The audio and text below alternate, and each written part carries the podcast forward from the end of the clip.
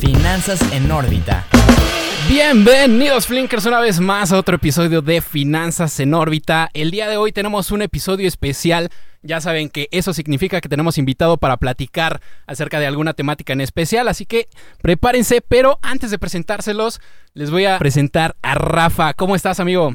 ¿Qué onda, mi Alex? Te saludo con mucho gusto, igual a todos los Flinkers que nos escuchan. Pues bueno, ahora sí, lo prometido es deuda y nuestro invitado el día de hoy pues prácticamente la anda rompiendo por todos lados. Hoy por hoy trae uno de los, de los podcasts más sonados a nivel nacional, de hecho dos, lo que es Cosas y Creativo. Y él es Roberto Martínez, nos acompaña para platicar acerca de esta tendencia de comercio electrónico que hoy está muy de moda. Roberto, ¿cómo estás? Muy bien, muchas gracias por la invitación, feliz de estar aquí y pues por fin se hizo. Habíamos ahorita comentado que, que batallamos, pero la verdad pues encantado de, poder estar aquí en este espacio. Pues bueno, Roberto, muchas gracias por estar aquí con nosotros. Para los flinkers que quizás no te conozcan hoy, aparte de creativo, ¿qué estás haciendo? Pues yo soy creador de contenido desde ya hace como 12 años. Yo empecé con un blog escrito en internet, este, empecé a publicar artículos de opinión. Me di cuenta que la gente realmente ya no leía tanto, entonces empecé a ejecutar esos artículos y empecé a hacer videos de opinión. Y ahí fue cuando empecé a crecer como una audiencia. Eh, después empecé a hacer ciertas, ciertas iniciativas sociales aquí en, en, Nuevo León y un poco fuera de México, o en México, perdón, en otras partes de México. Y después empecé este podcast que se llama Creativo, que a su vez desencadenó que empezara también una carrera como autor. Ya tengo dos libros publicados. Y el año pasado empecé el segundo podcast que se llama Cosas, este, con Jacobo Wong. Y el año pasado, pues la verdad fue, en año de pandemia aproveché para grabar lo más que podía y el podcast yo creo que subió a otro nivel. Y pues nada, de aquí, de aquí ando a ver, a ver qué hora que me invento este 2021. Oye, mencionas que llevas ya 12 años en el tema de las redes sociales, de crear contenido, empezaste con tu blog y pues obviamente eso te da ya como una perspectiva incluso desde el, cómo ha ido evolucionando el e-commerce, porque al final del día pues no es nada nuevo, sabemos que por ejemplo Amazon y Alibaba se crearon antes de los 2000, pero definitivamente el e-commerce de hace 10, 12, 15 años pues no es el mismo, inclusive el de hace 5 años. ¿Cómo has visto ese cambio? ¿Qué has notado tú que llevas ya como más tiempo siguiendo de cerca ese tema? No, claro, digo, he notado un cambio gigantesco en general en las páginas de internet. O sea, yo mi página de internet me acuerdo que compré el dominio un diciembre del 2000, 2010, porque acaba de cumplir 18 años. Lo primero que hice con mi tarjeta de débito fue comprar mi dominio, que es hasta la fecha el que tengo, robertomtz.com. Y desde ahí ya tenía la idea de empezar a hacerlo una plataforma de e-commerce. No fue hasta que saqué el primer libro, que fue El México Lindo y Querido Diario, que ya por así empecé a vender productos en internet, que eso si no me equivoco fue en el 2017. Y me, me, me tocó empezar en el e-commerce desde cero, en el sentido de que mi primera tienda en línea yo tenía como que esta ideología muy punk, por así decirlo, de hacerlo todo yo. Entonces la primera página en donde vendí ese libro la hice yo desde cero en Notepad. O sea, me armé yo la parte visual, hice el backend en PHP, este, yo desarrollé el, el, el método de pago con Conecta usando la API. Entonces empecé desde cero. Y ahora ya con el, con el paso de los años, pues ya me metí ahora sí mejor a Shopify, pero el haber entendido el cómo funcionan los fierros, siento que me dio un entendimiento muy chingón. Y hasta la fecha yo soy la única persona que está detrás de la tienda. Ya tengo, mi, mi familia ya está involucrado con el tema de, de envíos, que me, que me, apoyan con eso, pero logísticamente la, la página la sigo corriendo yo. Y, y, pues digo, las tendencias cambian, ves modas en ciertas plataformas y ves, ves qué estilo de anuncios empieza a funcionar. Y eso va cambiando con el tiempo porque la gente como que se empieza a ser inmune a las distintas estrategias de publicidad. Que eso es lo chido, ¿no? También que te permite como estar al frente de tu propio proyecto, que te permite entrar fácilmente pues a este, a, a este mercado que quizá ya no es tan nuevo, pero sí, sí permite todavía seguir adentrándose, incluso con, con, personas de otra generación, ¿no? O sea, te hace más fácil acercarte, por ejemplo, a personas más, más grandes que nosotros, que con esta pandemia pues se tuvieron que adaptar a los nuevos procesos y que se siguen acostumbrando a quizá eh, manejar sus tarjetas de débito, sus tarjetas de crédito, hacer sus compras. ¿Tú qué tanto has visto, por ejemplo, en, en pandemia que ha crecido precisamente tu, tu tienda de e-commerce? No, muchísimo. Digo, va a sonar mal que lo diga, pero para el e-commerce la pandemia, la pandemia realmente fue una bendición. O sea, la, la, cantidad de gente nueva que empezó a comprar internet o sea, fue inmenso. Yo creo que progresamos en un año lo que a lo mejor hubiéramos avanzado en cinco. Entonces, el, el haber tenido esa plataforma a tiempo y desarrollada, pues fue obviamente que un plus muy grande. Y también, como tú dices, ahí a lo mejor tiendas, por, digo, también gracias a esta pandemia como que ya se prendió una alarma en ciertas tiendas o en ciertos este, instituciones que a lo mejor no tenían este brazo de venta en línea. Ahora con la pandemia todo eso se prendió, entonces también el del tema de consultoría se abre un mercado muy grande para los que ya, ya hemos estado haciéndolo bastante tiempo para empezar a apoyar a estas grandes empresas a dar ese salto. Y, y, realmente entrar de lleno a la era digital. Yo creo que cada vez más los locales se están volviendo obsoletos y el e-commerce está volviendo la forma este, de, de, cómo comprar. Yo, por ejemplo, este, digo, yo no, no es que compro mucha ropa, realmente siempre me pongo la misma, pero nunca había comprado ropa en internet y hasta la pandemia empecé a comprar unos pants en internet y pues es un proceso este, que de, o sea, tiene una curva de aprendizaje en el sentido de que tienes que primero atinarla a tu talla y también si eres un cliente nuevo, también tienes que entender el flujo de las tiendas, qué es lo que te piden, no fallar el código. O sea, es un proceso, es una curva de aprendizaje en la que toda la sociedad está apenas adentrándose. Sí, definitivamente lo que mencionas es súper interesante. O sea, la pandemia vino a adelantar el crecimiento bastantes años, 3, 5 años. Pero también yo creo que aquí como conclusión un poco para los que invertimos es el hecho de decir, el e-commerce no es nuevo. Ya estaba, venía creciendo a buen ritmo. En los últimos 5 años creció un 164.59%, que si lo vemos anual compuesto es un 21.48%. Es un muy buen crecimiento para una industria, es muy grande. Y obviamente, como tú dijiste, los que más se beneficiaron son los que ya estaban ahí. O sea, tú dices, yo ya tenía mi e-commerce, pues la pandemia me trajo más clientes. Quien quizás durante la pandemia empezó a tratar de vender, le costó un poco más por el tema de la curva de aprendizaje que bien mencionas, pero yo creo que de cualquier manera pudieron aprovechar algo de esta ola. ¿Cuál consideras tú que es como el principal impacto que ha tenido como en la economía? O sea, uno muy concreto que tú digas, el e-commerce neta nos está ayudando muchísimo en esto.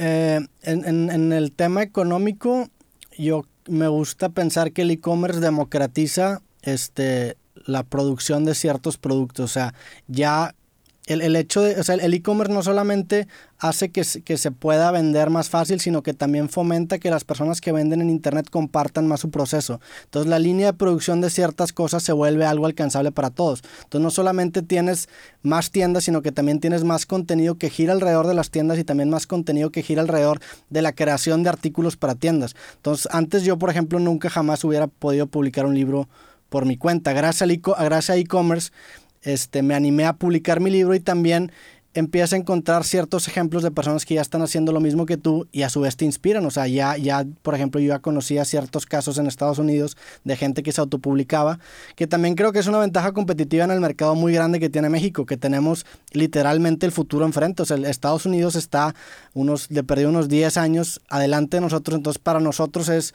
algo bastante útil poderlo ver y saber qué es lo que va a pasar. Incluso en el tema del podcast, o sea, yo por ejemplo el año pasado sabía que el mercado del podcast se tenía que llenar en México. Independientemente si hubiera sido yo o hubiera sido otra persona, eso tenía que existir porque en Estados Unidos ya se había consolidado esa industria. Entonces yo la aposté muy cabrón el año pasado a precisamente ser yo el que me consolidara. Y digo, se consolidaron muchos más y, y hay muchos más podcasts ya también, a lo mejor hasta más fuertes que el mío. Pero el hecho de haber tenido esa visión tan clara en Estados Unidos, para mí fue una ventaja muy grande. Es algo que en Estados Unidos no tienen. Oye, Roberto, mencionaste algo que se me hizo súper interesante de... Tú ya sabías que por cómo estaba funcionando en Estados Unidos, pues se venía esa tendencia. ¿Qué nos recomiendas a todos los que nos escuchan, a los flinkers, como para nosotros estarnos adelantando esas tendencias? Porque en el mundo de las inversiones generalmente es así.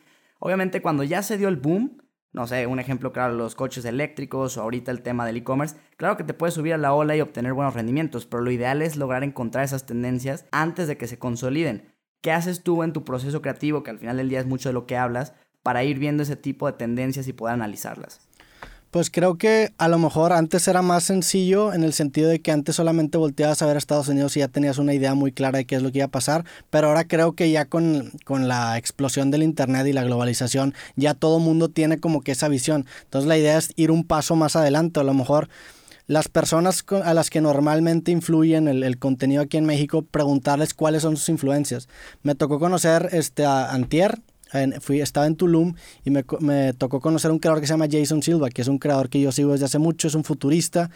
Y pues es una de las personas que honestamente yo agarro mucho para tener referencias y temas frescos. Entonces me interesaba saber quién eran las referencias de una persona que yo considero una referencia. Entonces creo que lo importante ahorita es a lo mejor dar dos pasos, o sea, pensar dos movidas adelante como si fuera ajedrez para estar por encima de los demás. Si tú piensas dos pasos adelante y todo el mundo piensa un paso adelante, tú vas a seguir siendo punta de lanza en México. Oye, ahorita estabas hablando, Perdón, perdón, que te interrumpa, Rafa, perdón que te interrumpa, pero ahorita estaba Roberto hablando de precisamente de, esta habilidad de, de, poder prever qué es lo que viene en el mercado, ¿no? De las tendencias y demás. Y a final de cuentas es algo bastante, bastante importante para los que son emprendedores o los que, los que tienen como esta onda del e-commerce, el poder estar un paso adelante. Tú, por ejemplo, hablas en el libro creativo, tienes un, un, capítulo que es entender el medio y creo que eso es muy, muy, muy relacionado a lo que estás ahorita diciendo, ¿no? El, el aprender también a cómo lidiar con estas nuevas, nuevas tendencias o al menos que tú no hayas lidiado, pero yo creo que sí porque eh, pues son productos nuevos, son productos propios y además el sistematizar todo como tú lo tienes, pues supongo que al principio tuvo eh, algún costo, ¿no? O, costos que, que, costos de error, vaya.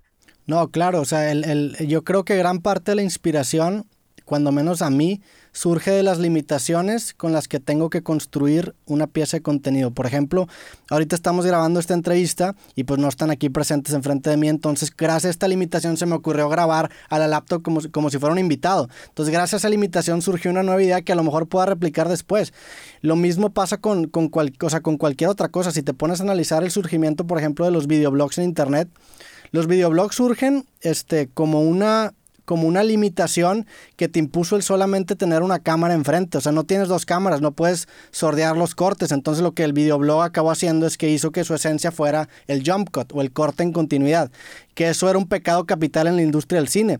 Entonces, cuando tú entiendes las limitaciones que tiene tu medio, te, te, forzas a intentar encontrar formas creativas de jugar con ellas y tienes que tener esas limitaciones. Hay una cita que siempre digo de Stravinsky que dice que entre más me limito, más me libero. Y es cierto, tienes que tener una cancha para poder ser Messi, o sea, tienes que poder tener las reglas de fútbol para poder ser Messi dentro de esas reglas.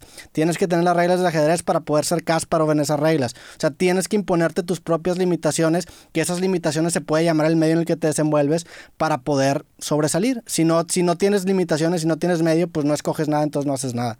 Y que aquí es súper importante esto poder traducirlo, por ejemplo, a que nos fijemos en empresas que realmente estén haciendo ese proceso de superarse y de ver cuáles son sus limitantes y tratar de superarlas, porque al final del día eso nos da no una garantía, pero más certeza de que la empresa pues va a seguir ahí para más años. No sé, un ejemplo, Nike le empezó a apostar al e-commerce desde hace ya rato. Y no por nada, hoy en día con la pandemia es el sitio de fashion más, con más tráfico de, todos los que hay en el mundo. Y le reportó incrementos de ventas de 80% y sus ingresos netos también crecieron un 12% a pesar de que hay crisis. Pero porque justamente ha sabido estar adaptándose a las tendencias antes de que sean necesarias. Entonces eso además es bastante interesante. ¿Y tú qué considerarías que tiene que pasar para que se dé como el siguiente boom o el siguiente detonante del e-commerce. Porque digo, evidentemente va a seguir creciendo. Eso es un hecho. Pero ¿qué crees que tenga que pasar para que el crecimiento se vuelva a dar así exponencial en un año y que aceleremos dos, tres años de paso? Este, no sé qué, pueda ser la próxima singularidad que acelere tanto el, el desarrollo del e-commerce. Este, pero lo que sí puedo estar seguro es que va a seguir estando, o sea, va a crecer cada vez más. Eh, a mí, por ejemplo, me falta, me falta incursionar en el tema de productos digitales, es algo que yo todavía no me meto, entonces yo creo que eso todavía es, una, es un territorio muy, muy verde por el cual puedes explorar.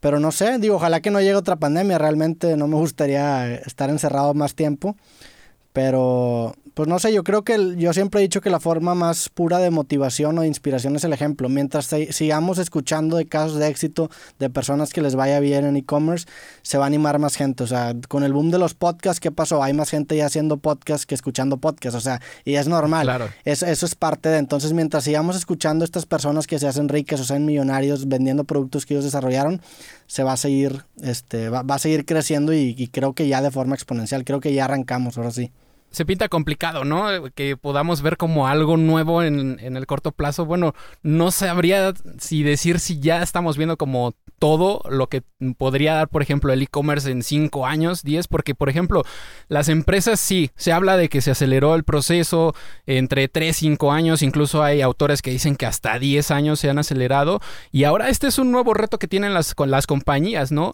El desarrollar cuál va a ser el nuevo producto, porque a final de cuentas hay que meterle velocidad, porque hay que hacer que nuestros productos se vuelvan atractivos, modelos interesantes, que faciliten a, a las personas estar en contacto con nosotros y sobre sobre todo, por ejemplo, lo que le llaman ahora la economía de low touch, ¿no? O, de bajo contacto, que ya estamos entrando con esta onda de la pandemia, pues en disminuir los puntos de interacción directa entre los que son consumidores y entre los vendedores. Ya estamos entrando a las regulaciones para no tener ningún tipo de contacto y aquí hay un tema eh, bastante interesante que alguna vez incluso hasta lo, lo estabas platicando por ahí en, en, un podcast tuyo, que es el hecho de que las tiendas, al no tener, por ejemplo, tantas congregaciones o no tener tanta gente de visita, pues se las está cargando la fregada, ¿no? Por ejemplo, el caso de Best Buy, que viene el efecto Amazon sobre ellos y ¡pum! se los comen y dicen, ¿sabes qué? En México ya no vamos a vender, vamos a cancelar nuestras operaciones.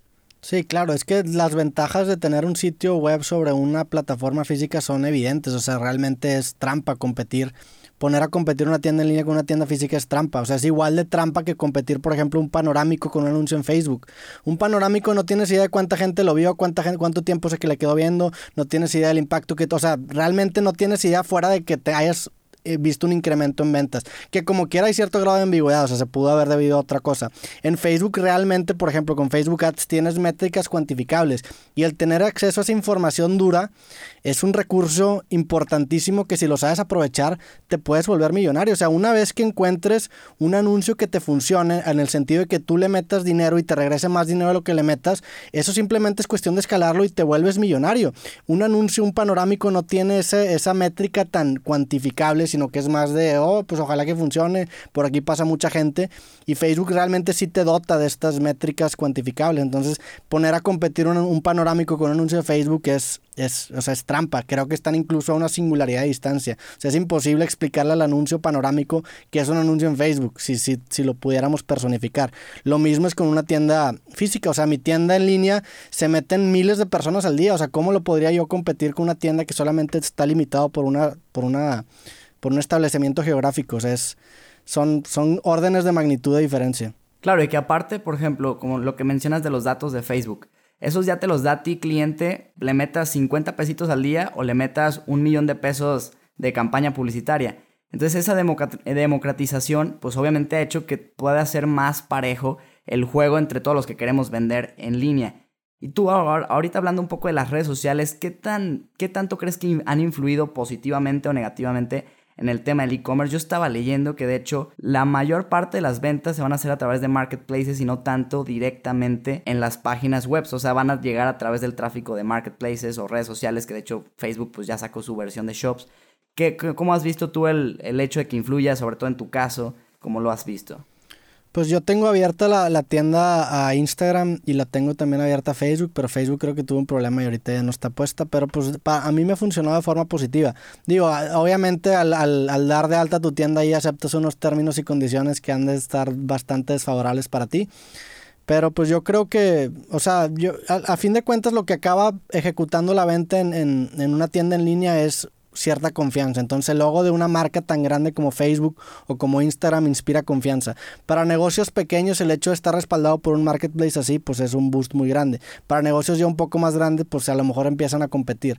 Entonces yo creo que depende del, del, tamaño de tu, de tu tienda vas a, vas a ser vas a estar o perjudicado o beneficiado. Si eres una tienda muy grande, pues eso probablemente te va a empezar a perjudicar. Si eres una tienda muy chica que no vendía nada, pues ahora vas a estar vendiendo cuando menos algo. Y ahorita estabas hablando de que sí te inspiran como confianza, pero también inspiran a las ventas, ¿no? Tenemos el caso del, de, del home office y de cómo se han incrementado, por ejemplo, ventas de, de esta marca Apple, que vaya, se han o sea, la vimos en, al, el, en, el, transcurso del año, la vimos incluso hacer hasta split en el valor de las acciones, porque creció tanto, o sea, vendió 14 billones de dólares más en comparación a, por ejemplo, el, el año 2019 hasta el mes de septiembre, y fue tanto el hype que generó que dijo, ¿sabes qué? Estamos caros, vamos a hacer este split en las acciones porque necesitamos que la gente también venga a nosotros de esta manera, ¿no? También necesitamos financiar otros proyectos, necesitamos financiar otros productos, otros modelos y pues ahí está el resultado, ¿no? Que a final de cuentas nos, nos viene a marcar la, tenden la tendencia, perdón, de esta marca y de estos productos que tiene Apple porque cuando hacen este split es en agosto.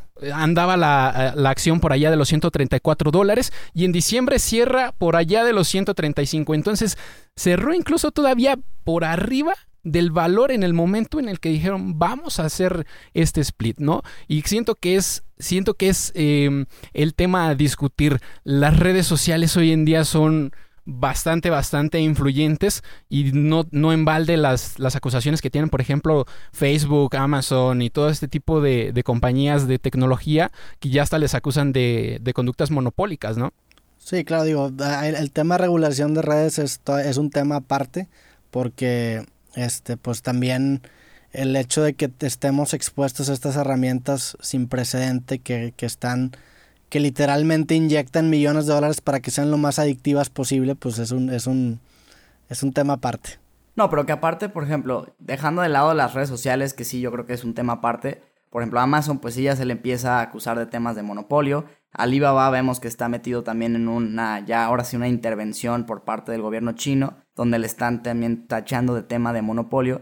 Y yo creo que sí hay una parte de, pues obviamente, injusticia para los chiquitos que tratan de competir, porque, no sé, obviamente un Amazon te puede ofrecer devoluciones gratuitas, envío gratuito y que te llegue no sé cuándo, o sea, al día siguiente de volada. Walmart Plus lo mismo. Y obviamente, pues tú como empresa pequeña, si absorbes ese costo o si se lo tienes que cargar a tu producto y se vuelve más caro, pues lo vuelve un poco más complejo. Pero ahí como qué consejo le darías a todos esos creativos que andan allá afuera, pues luchando por vender en el en el e-commerce, para que se sepan adaptar y sepan competir de grande, así de tú a tú con los grandes, para que puedan ir encontrando esos nichos para vender sus productos. Sí, eso que dices es muy cierto. O sea, realmente Amazon ha puesto la vara en el e-commerce muy alto al punto en el que es imposible competir. O sea, el hecho de que Amazon sea capaz de absorber tantas pérdidas por el simple hecho de mantenerse vigente es, es, un, es una ventaja que tienen por ser una empresa muy grande. Este, yo la, la, forma en la que podrías competirle a eso es apostarle a hacer la antítesis de eso, o sea, apostarle realmente a ser el, el, la tienda independiente y apostarle a crear una identidad en la marca con base a contenido que haga sentir a la gente identificada. Y es lo que intento hacer yo con mi podcast. O sea, realmente mi podcast se llama Creativo y busco que la gente se sienta identificado con mi podcast para que después consuma mis productos. A lo mejor no son los mejores productos, pero tienen un valor intrínseco muy grande que la gente realmente lo, lo pues lo, lo avala. Entonces es, no, es imposible competir una empresa tan grande que que, se ha vuelto un monopolio no solamente en el tema de e-commerce, sino que también en distintos temas. O sea, ya está sacando el mercado a Walmart, ya tiene patentes este, de, mercados que, no necesitan cobro, que sacaron desde hace varios años. Le quieren empezar a, apostar a los retail. O sea, es, es, un monopolio gigantesco en el que tú no le vas a poder competir en ese sentido, sino que le tienes que encontrar distintas formas de, de, de, de, hackear.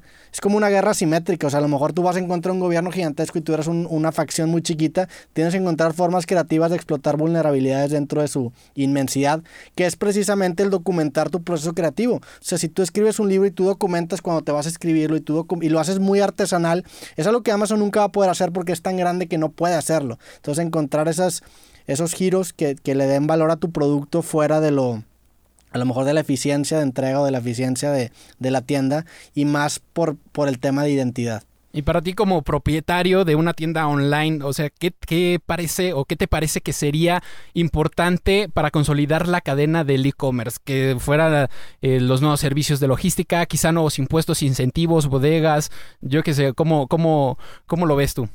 Pues yo, yo honestamente, mi, mi crecimiento de e-commerce ha sido muy, muy muy gradual, o sea, he crecido muy lento porque yo siempre le he apostado a no crecer algo que no pueda sustentar yo. Entonces siempre me, yo siempre, la frase con la que rijo mi contenido es crece despacio pero seguro en lugar de rápido y a lo pendejo. eso siempre ha sido como mi, mi motor.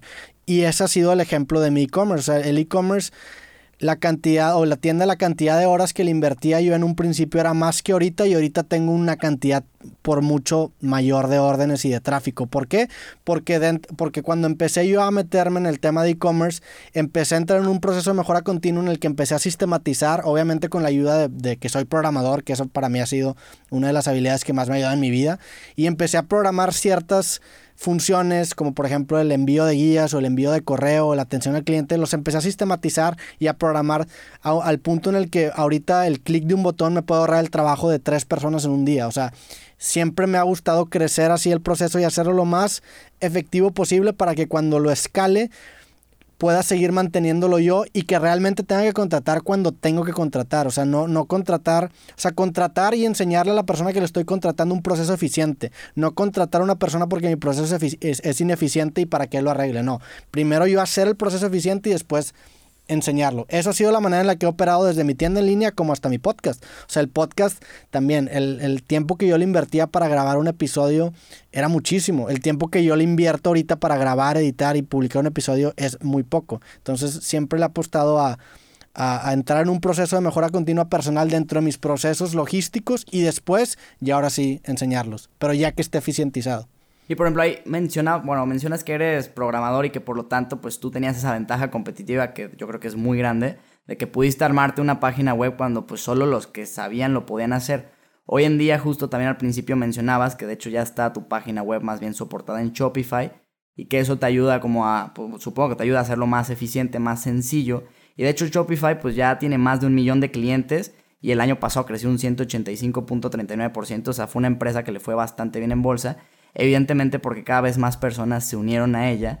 Pero ahí, por ejemplo, ¿qué otro tipo de empresas similares a Shopify te apoyas tú que indirectamente te ayudan en el e-commerce, aunque no estén como completamente relacionados? Algo que te ayude a eficientar procesos que utilices tú en tu plataforma, en tu página web, perdón.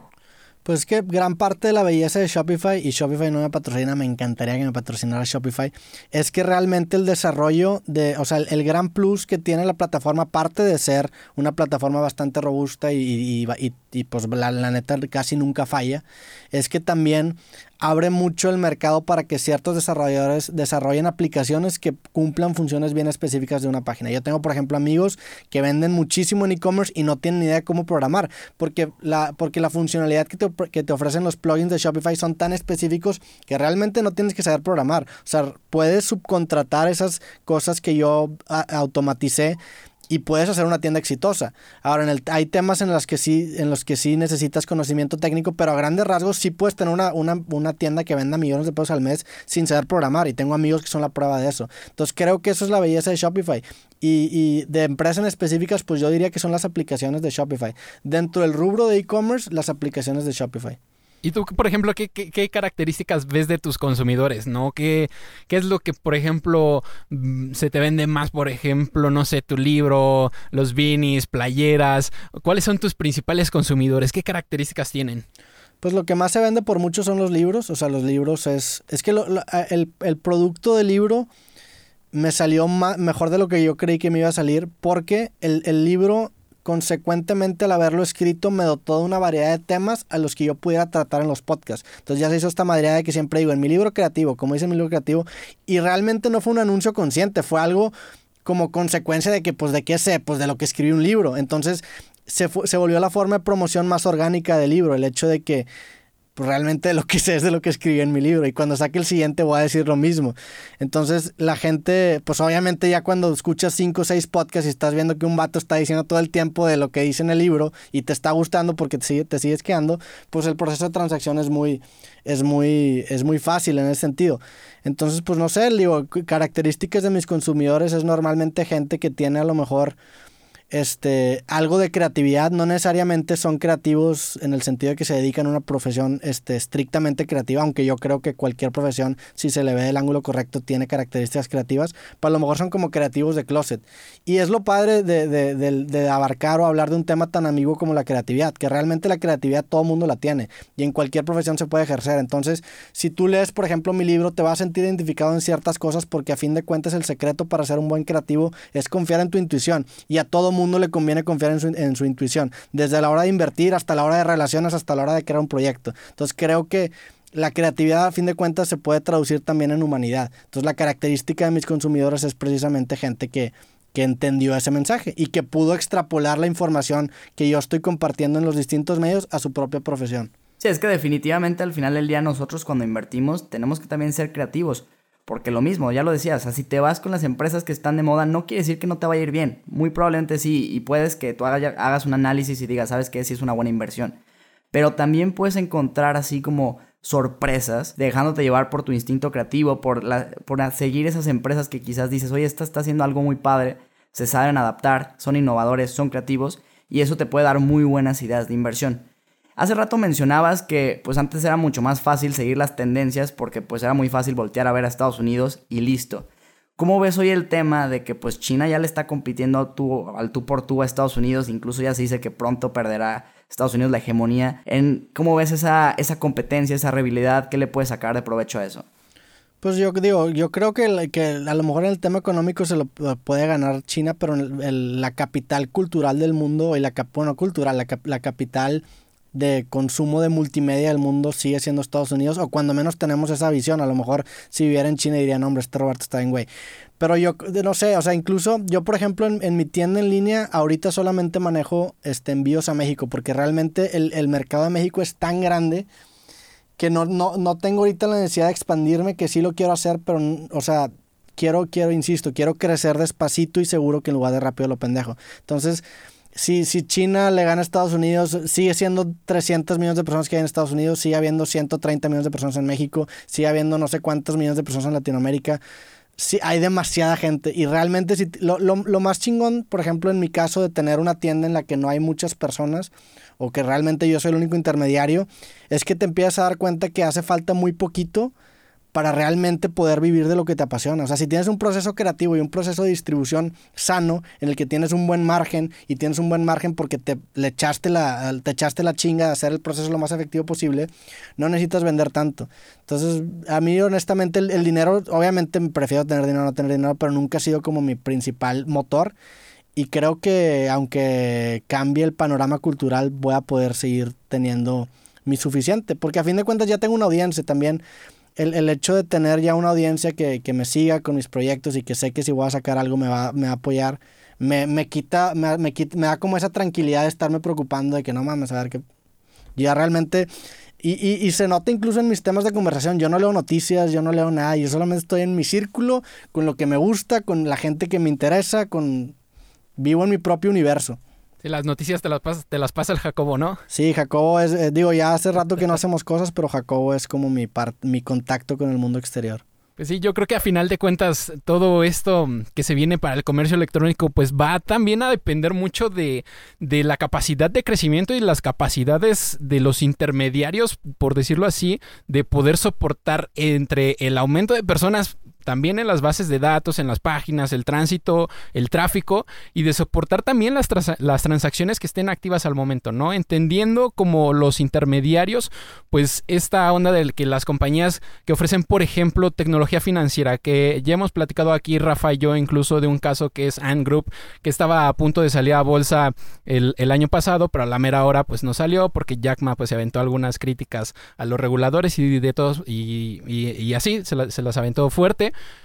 pero que por ejemplo ofrecen el servicio de Alipay y son capaces de soportar transacciones de un mercado con más de mil millones de habitantes y donde más del 90% ocupan este servicio, ¿no? Además, economías, por ejemplo, ahorita se hablaba de Estados Unidos, eh, la economía también mexicana durante 2020 fueron los países que más le generaron ingresos de, durante este año a China y creo que esto pues no es casualidad que su economía haya crecido más del 2% durante este último año, ¿no? A final de cuentas, pues es el reflejo de la de la capacidad que tuvieron para reponerse de este golpe de, COVID y de hacerlo bien y de abrir también los mercados en cuanto a comercio electrónico. Sí, digo, también algo que también siento que podría ser una vulnerabilidad que tú como empresa de e-commerce podrías explotar es precisamente el darle como humanidad a tu tienda. Hace, hace poquito me topé un meme que era, era, era un repartidor de Rappi y decía, este señor está en una moto que no es de él, repartiendo comida en un restaurante en el que no trabaja, que le pide una aplicación que no sabe ni quién es. O sea, llegamos a un punto en el que, en el que por, el simple hecho de eficientizar todo e intentar monopolizar y crear una estructura que, que pueda sustentar un mercado de no sé cuántos miles de millones de dólares, perdemos la humanidad y los humanos se vuelven simplemente caballos, güey. Entonces el hecho, el hecho de, de, de tú tener una tienda en la que no en la que no eres tan grande a ese punto, pues es, también un área de oportunidad en la que tú puedes explotar. O sea, yo los libros los firmo en mi cuarto, güey. Al lado de, o sea, donde yo duermo, en un espacio personal, y ahí estoy firmando los libros. Todos los libros que firmo, los firmo. o sea, apostarle a esos métodos de distribución o de publicidad es algo que se vuelve muy atractivo porque vivimos en un extremo en el que una aplicación te manda comida de un restaurante a la que solamente si doy alta. Entonces es, es, un área de oportunidad también muy bien. Digo, viene siendo una tesis y una antítesis y eventualmente haremos una síntesis entre las dos. Sí, es algo que la verdad no nos hubiéramos imaginado hace unos años y yo creo que en el futuro tampoco nos lo podemos imaginar muy bien, pero tú cómo ves así el e-commerce en 3, 5 años? ¿Qué crees que se venga para el e-commerce? Pues yo creo que va a haber una explosión de cursos en línea, que ya lo está viendo. Yo creo que el sistema educativo cada vez se está volviendo más obsoleto y ahorita el retorno que te da un curso de 20 mil pesos a comparación de un semestre en una carrera universitaria en la que a lo mejor ni te interesa es, es, es, es evidente, o sea, es igual. El, el, sistema educativo ya se está volviendo ese establecimiento físico a comparación de un curso, de un, de un e-commerce. Obviamente hay, hay, la educación es un poco más complicada porque tiene intangibles y también tiene carreras que sí requiere mucha práctica, como por ejemplo ser doctor o ser cirujano, pues necesitas hacerlo, ¿no? O sea, no, no para todas las carreras aplica, entonces es un poquito más complicado de lo que se puede prever. Pero por ejemplo, carreras como programar, carreras como, no sé, comunicación, Ahí, creo que el e-commerce va a empezar a, a, a, sustituir y a competirle fuertemente a las universidades. O sea, ya, ya creo que van a empezar a, desarrollar cursos, y más ahorita con la pandemia, cursos en línea que compitan con ciertas universidades y empiezan a entrarle a ese mercado. Yo creo que por ahí se puede empezar a mover mucho y pues ahorita hay muchísimos casos de éxito de gente que hace cursos en línea y se mete una a la nota. Oye Roberto, y ya como para ir cerrando el capítulo del día de hoy, de tu libro creativo, que de hecho, mira, por acá lo traemos, por aquí anda el, creativo rifando, de estos consejos que das en, en tu libro, ¿Cuáles crees que serían los cinco que puedan aplicar si es que quieres ingresar al mundo del e-commerce? Cinco consejos de creativo que puedas aplicarlo el e-commerce. Este, yo creo que el primero, y a lo mejor de ahí se van a desencadenar todos, es el, y pues yo es lo que intento promover, es el de hacerlo primero tú. En los últimos capítulos ah, creo que está ese capítulo y en ese capítulo lo saqué de un libro que se llama Rework, que es muy bueno, es de Jason Friday, el otro güey no me acuerdo cómo se llama, pero básicamente es agarrar esta metodología punk rock de hacerlo todo tú al principio. ¿Por qué? Para que puedas agarrar un tacto integral de tu proceso de creación y cuando contrates a alguien no te puedan hacer pendejo. O sea, yo creo que eso es lo más importante y es donde mucha gente peca. Que se empieza a asociar en, un, en una tienda en línea con alguien que sí sabe hacer cierta cosa, pero él no sabe hacer. A mí, en, en, mi propia construcción de lo que es una buena tienda en línea, no me funciona. Yo tengo que saber un poco de todo para que la gente que yo estoy contratando con la que, con la que estoy colaborando no me haga pendejo. Entonces yo creo que sí vale la pena hacer una chinga de un año y entrarle a todo tu proceso, hacer tú todo tu proceso para que te des cuenta, uno, que te gusta, porque lo que te gusta pues es lo que vas a acabar haciendo, y dos, lo que no te gusta, que mínimo tengas la capacidad de encontrar o el, el pues la, la, capacidad de distinguir cuándo se está haciendo un buen trabajo y cuándo no se está haciendo un buen trabajo. Hay mucha gente que contrata programadores en el tema de e-commerce y no tienen idea de lo que están desarrollando, no tienen idea de lo que están haciendo, entonces acaban pagando 10 mil dólares por un template que compraron estos güeyes por 500 dólares y solamente le cambiaron ciertas cosas, pero como la gente no nunca hizo eso al principio, no tiene ese tacto para distinguir qué es lo que tienes que hacer y qué es lo que no. Yo creo, en el yo creo que en el tema creativo lo más importante es desarrollar tu intuición. Y tu intuición surge cuando empiezas a sumergirte en todas las aristas que tiene tu proceso de creación y de distribución, porque también es de distribución, así como te estás enfocando en el proceso de creación, también es cómo se distribuye, oye, cómo, cómo funcionan las paqueterías, oye, cómo funciona la distribución de productos digitales, por qué me metería esta plataforma, por qué mejor no lo distribuyo yo, eso. Otro que no es tan creativo, pero pues es tener referencias, o sea, yo creo que a la hora de tener ciertas referencias, aterrizas lo que tú quieres hacer y te limitas a ciertas cosas. Siempre lo menciono y de hecho aquí tengo un póster, pero para mí una referencia muy grande es Louis C.K. Y de hecho su tienda en línea a mí me inspiró mucho a hacer la mía. El güey tiene un modelo de negocios bien directo, bien este, honesto, en el sentido de que él, él te vende un especial de comedia 5 o 6 dólares y, te y tú descargas literalmente el video. O sea, tú podrías subir el video a YouTube, tú podrías vender el video así, pero el güey te pide explícitamente que no lo vendas porque de eso vive. Entonces, ese modelo honesto de negocio se me hace bien chingón y se me hace muy fresco porque es una antítesis a Amazon, o es una antítesis a las, a las, tiendas gigantes. Y honestamente, pues yo nunca le voy a poder competir a Amazon, o sea, y ni me interesa, no me interesa generar un monopolio, generar un conglomerado, no me interesa. A mí me importa vivir de mis productos y de mi proyecto, entonces mi manera de competir es hacer eso. ¿Qué otro consejo, güey? Este, no sé, a ti cuál, cuál, cuál te gusta, a ver, ayúdame, que hace mucho que no agarro el creativo, ni sé si tengo uno aquí. Creo que el de la propuesta, el de la propuesta es chido. Ese ah, es interesante, con eso abres el libro y la verdad siento que es como aplicable a todo lo que puedes hacer. Pero bueno, Sí, el, el- el- el de la, el de la propuesta es bueno, ya me acordé de otro. También hay uno que dice que el tu precio es la mejor forma de marketing. Es un, es un capítulo en creativo y a lo que me refiero con eso es que si tú tienes un proceso creativo sano, tú te puedes dar el lujo de bajar mucho tu precio al punto de que se vuelva barato y es una estrategia de marketing porque el, el, el riesgo que va a tomar el cliente a la hora de consumir te va a ser menor. Entonces, en lugar de verlo como, uy, estoy perdiendo menos dinero, es estoy haciendo una estrategia de marketing para que el riesgo del cliente sea menor y así me pueda este, consumir. También hay uno que se llama Documenta, que, que ya lo mencioné creo que en este podcast, que es, pues, o sea, yo por ejemplo documento mis historias, yo grabo historias mías firmando y los grabo porque quiero dar a entender la cercanía que tiene la tienda conmigo, o sea, que realmente la, la, la estoy, este, corriendo yo. Y eso da un, un nivel de intimidad con el cliente o un nivel de confianza con el cliente que es bien diferente. Cuando yo saqué el primer libro me invitaron a una conferencia y, y un chavo tenía, y, y empecé a contar cómo saqué el primer libro, que lo saqué en esta plataforma que hice Notepad y que y todo eso. Y el güey me dijo, es que la neta yo te compré porque yo sentía que te estaba tirando el paro. Y eso es lo que quieres hacer. La gente ya no le quiere comprar a logos, le quiere comprar a personas. Digo, también a logos, ¿verdad? Pero también a personas. Entonces busca encontrar ese ángulo con, con, con las personas y más si vas, si vas empezando. Pues ahí están. Ahí lo escucharon, son los consejos de Roberto Martínez.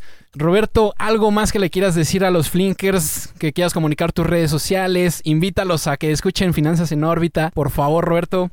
Pues a toda la gente, a los flinkers, escuchen Finanza en órbita. Si me quieren checar a mí, búsquenme en redes sociales como Roberto MTZ. Este, y pues aquí andamos. Gracias. Muchas gracias Roberto, les recordamos también nuestras redes sociales. Es arroba mi flink para Instagram y Twitter y flink para Facebook y LinkedIn. Pues nos escuchamos el lunes con más noticias y más información. Finanzas en órbita.